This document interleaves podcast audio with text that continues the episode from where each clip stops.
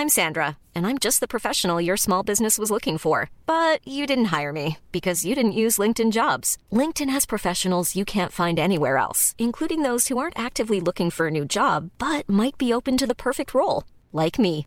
In a given month, over 70% of LinkedIn users don't visit other leading job sites. So if you're not looking on LinkedIn, you'll miss out on great candidates like Sandra. Start hiring professionals like a professional. Post your free job on linkedin.com/people today. Burrow's furniture is built for the way you live. From ensuring easy assembly and disassembly to honoring highly requested new colors for their award-winning seating, they always have their customers in mind. Their modular seating is made out of durable materials to last and grow with you. And with Burrow, you always get fast, free shipping. Get up to 60% off during Burrow's Memorial Day sale at burrow.com slash ACAST. That's burrow.com slash ACAST. burrow.com slash ACAST.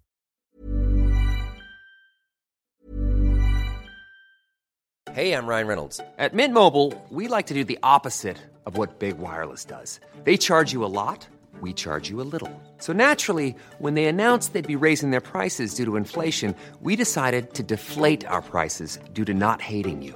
That's right. We're cutting the price of Mint Unlimited from $30 a month to just $15 a month. Give it a try at mintmobile.com slash switch. $45 upfront for three months plus taxes and fees. Promo rate for new customers for limited time. Unlimited more than 40 gigabytes per month. Slows. Full terms at mintmobile.com. Hiring for your small business? If you're not looking for professionals on LinkedIn, you're looking in the wrong place. That's like looking for your car keys in a fish tank. LinkedIn helps you hire professionals you can't find anywhere else, even those who aren't actively searching for a new job but might be open to the perfect role. In a given month, over 70% of LinkedIn users don't even visit other leading job sites. So start looking in the right place. With LinkedIn, you can hire professionals like a professional. Post your free job on linkedin.com/people slash people today. On parle d'économie, on parle de PME parce que Francis Bérubé de la Fédération canadienne de l'entreprise indépendante est en studio.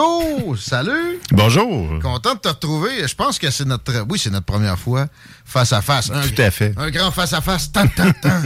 Mais on a du bon stock. On va y aller de ce pas si tu permets. Avec une plug euh, qui euh, a trait à samedi prochain, le samedi des PME pour la FCEI. C'est quoi ça?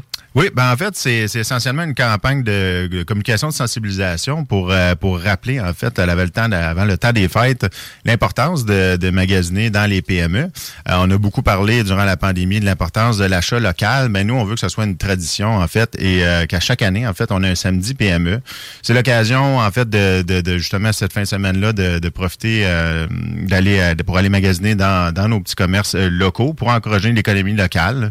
Euh, Puis c'est sans rappeler évidemment là, euh, on, sort, on sort quand même tout récemment d'une pandémie. Donc on a beaucoup parlé d'achat local durant la pandémie, mais il faut il faut maintenir le rythme. L'importance de l'achat local demeure indépendamment là, de l'absence maintenant de restrictions sanitaires. Donc il faut il faut continuer à encourager nos petites et moyennes entreprises. Non, mais les pauvres Chinois, Francis, que, que va-t-on faire pour eux?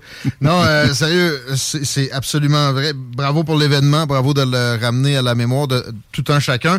Est-ce qu'on peut dire euh, le, le Black Friday pareil ou il faut dire vendredi fou vu que c'est dans ces eaux-là, ce, ce beau samedi? Ben, en fait, c'est nous, nous, en fait, c'est ça. On voulait justement qu'il y ait une journée vraiment spécifique Mhm. pour la pour l'achat local. Donc, euh, c'est un peu, euh, c'est un peu dans, pour s'inscrire un peu différemment, justement, pour qu'on pense aux PME durant cette fin de semaine-là. Puis, vous savez. Euh, de souvenir, c'est c'est 48% en fait des avec l'inflation en fait c'est 48% des consommateurs qui pensent dépenser moins. Ouais. Euh, mais l'inflation ça touche aussi les petites moyennes entreprises.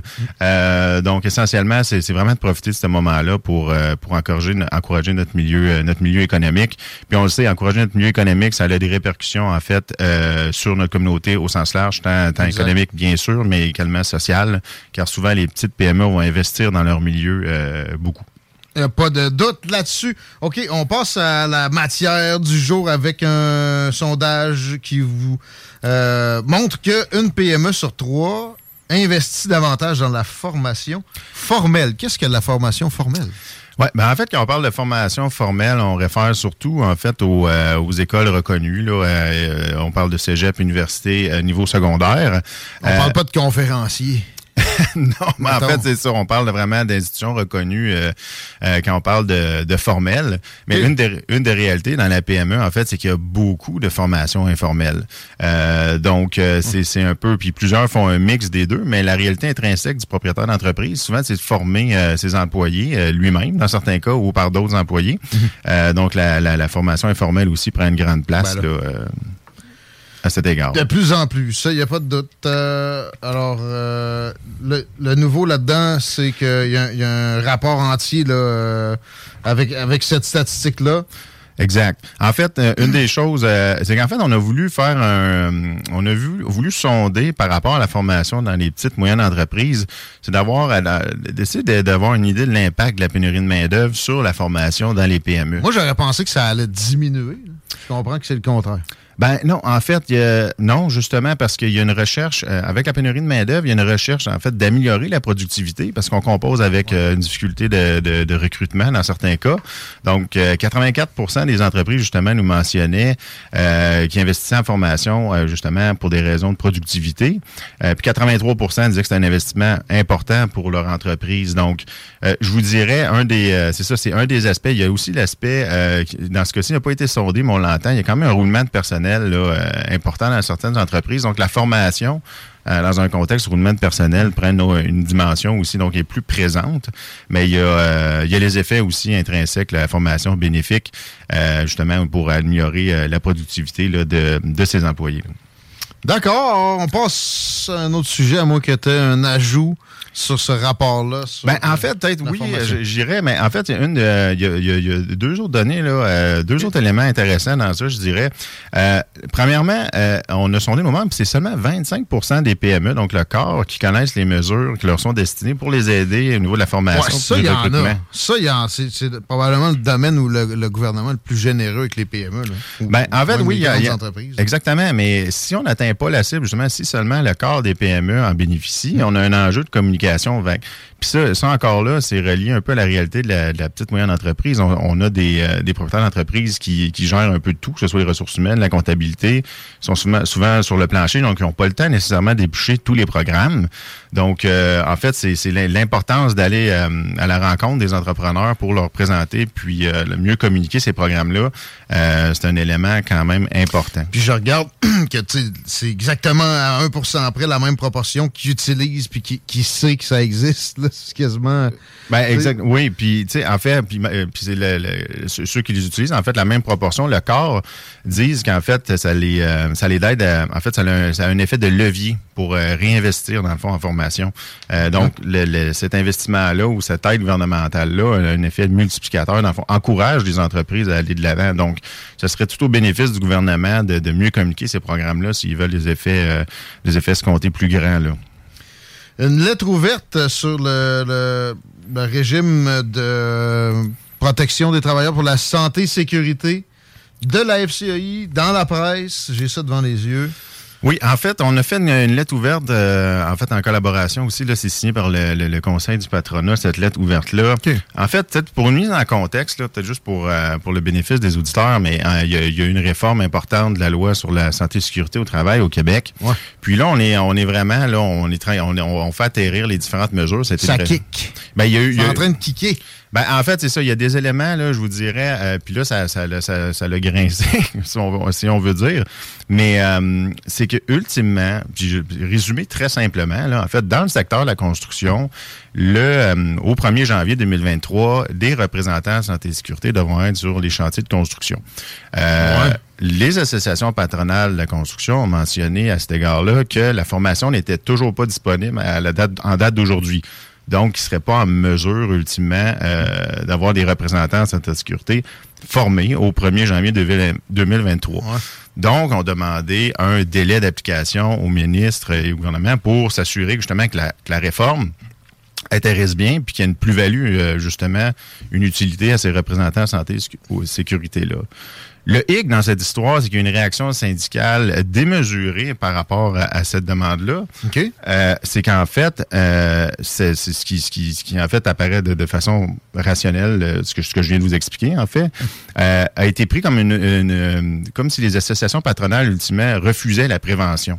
Donc on avait, on, on, utilisait des propos à la limite caricaturales.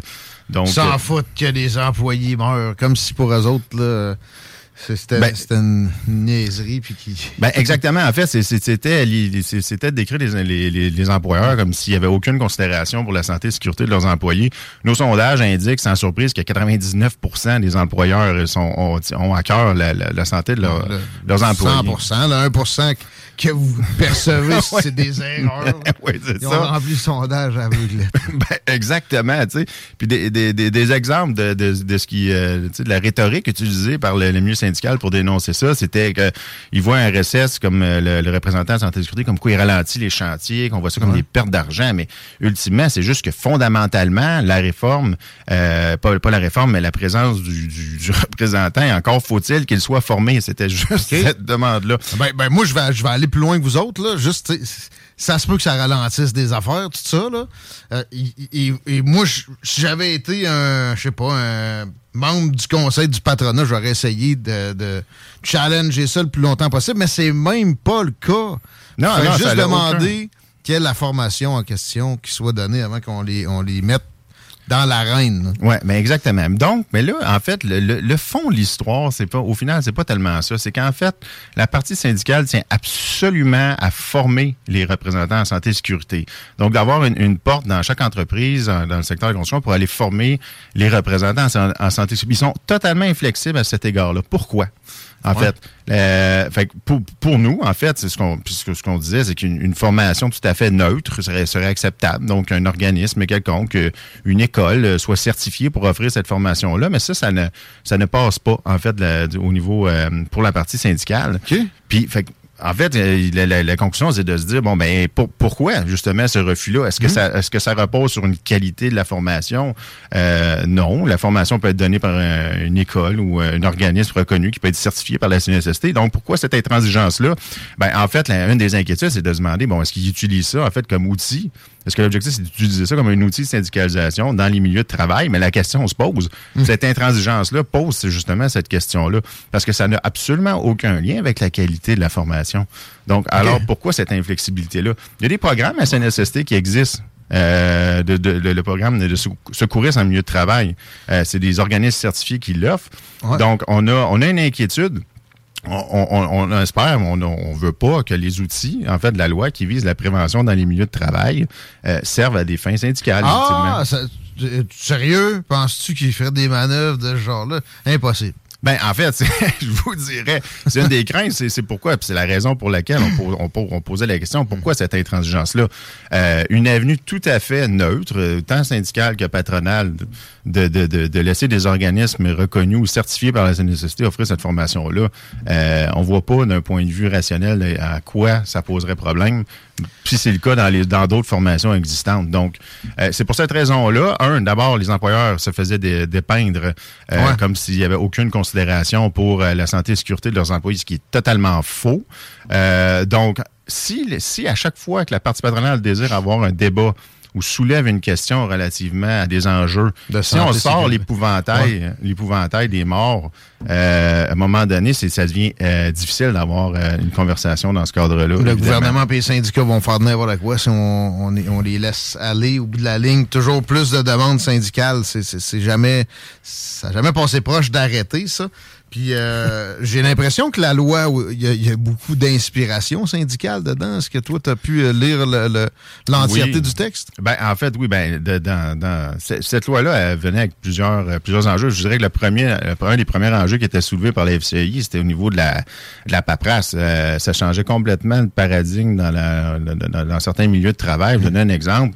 Une entreprise qui a un employé, ben, cet employé-là, de facto, va devenir un, un, pas un représentant, j'oublie le nom, là, un, agent, de, prévention. Donc, le, ils doivent faire, mais, par exemple, donner un exemple simple, mais une firme de comptables qui a, deux comptables doivent avoir un plan de prévention, puis un, représentant ou un, agent, j'oublie le ah nom, mais exact. Mais donc, c'est sûr que ça amenait, ça amenait son lot de, de, de, paperasse pour certaines entreprises. Donc, le zigonnage inutile. On s'entend qu'il y a des entreprises où c'est ça, de la santé-sécurité, c'est pas un enjeu vraiment. Il reste le, côté psychologique, là, où je, pense que peut-être qu'il y avait à y avoir des avancées, mais j'ai pas l'impression qu'ils sont allés nécessairement si loin que ça là-dessus spécifiquement non plus. Ben en, fait, au niveau de la, prévention, c'est qu'en fait, c'est ça, il y a un, il y avait pas de. Il y a, aucune notion relative il y, a, des mesures qui s'appliquent à tous, donc indépendamment du risque du secteur. Fait que je donne, l'exemple d'une euh, d'une firme comptable de, de, un ou une ou deux personnes. Euh, c'est sûr que la, la, la, si c'est un petit bureau, il y a moins d'enjeux de santé et sécurité que dans, dans une entreprise minière, par exemple. Euh, donc, il n'y a pas d'adaptation. Donc, c'est pour ça qu'essentiellement, euh, tu sais, aujourd'hui, notons, la loi est, est, adoptée. Donc, on va, on va s'assurer que dans la, mesure du mm. possible, ça, ça, ça atterrisse bien dans les circonstances, mais ultimement, ça demeurait une politique mur à mur qui touchait toutes les entreprises, indépendamment de leur niveau de risque, puis indépendamment de leur taille, en fait. Oui, merci de, de, pour ça, parce que c'est ça, en tant que euh, employeurs indépendants, comme ça, c'est pas possible. Il n'y a pas moyen. Une fédération, ça a ce bénéfice-là. La FCI est là pour ça. On fait quoi pour se mettre membre puis, contribuer à ce lobbyisme-là? Ben, en fait, euh, c'est assez simple. Aller sur le sur le site web fci.ca, en fait, c'est facilement accessible puis euh, pour devenir pour devenir membre. C'est quoi le prix déjà? Ah, en fait, c'est euh, relatif, ça dépend là, de, la taille de l'entreprise, donc, mais hmm. c'est pas des, des, gros montants là, pour être membre. C'est des pinotes euh, FCEI, puis il y a des services, évidemment, qui viennent avec tout ça. Euh, sympathique de te rencontrer en personne, Francis. Mais pareillement. Là, on va remettre ça. Qu'est-ce que, tu fais à Lévis aujourd'hui? Ah, ben écoutez, moi, moi je, je, demeure à Lévis, donc euh, aujourd'hui, euh, je, ah, je, je travaillais. J'ai fini un peu plus de bonheur pour aller vous voir. C'est ça qui arrive. Hein. on est bien heureux de ça. On va remettre ça d'abord. Et euh, merci à Maxime qui nous écrit pour la mise en portefeuille sur le chemin du saut à Lévis sur le 903-5969. mais là, moi, je trouve Sur le chemin du saut, ben, présent... l'autoroute 20, ça. En tout cas, à date, moi, je vois rien présentement sur le chemin du Sceau. Ça serait surprenant qu'il y ait un. C'est la photo, mais. Poids lourd dans ce coin-là. fait penser pas mal à l'autoroute 20. Il a envoyé des photos, là. OK, on va analyser tout ça. Euh. C'est ça à 20, ça. C'est la sortie chemin du saut. Ben oui, oui, ça, ça fait du sens. OK, présentement, là, par contre, on voit pas encore les répercussions sur la map, mais merci à l'auditeur de nous faire signe. C'est tu sais quelle direction? Euh? Direction Est. OK, direction Est. Donc, ah, c'est peut-être l'accident que je mentionnais un peu plus tôt parce que vois-tu, c'est à peu près à la hauteur de chemin du saut. Francis, euh, reste avec nous autres. C'est pogné ici. Euh, on s'arrête un peu. On a des éditoriaux à faire. On parle du gros orange. On parle de Xi Jinping, la Chine. Euh, les, euh, les, statistiques covidiennes sont absolument aberrantes avec ce qu'on sait qui, se produit comme manœuvre de santé publique là-bas. Manquez pas ça, c'est de l'autre côté de cette courte pause. Vous écoutez les salles. C'est Maman Lise de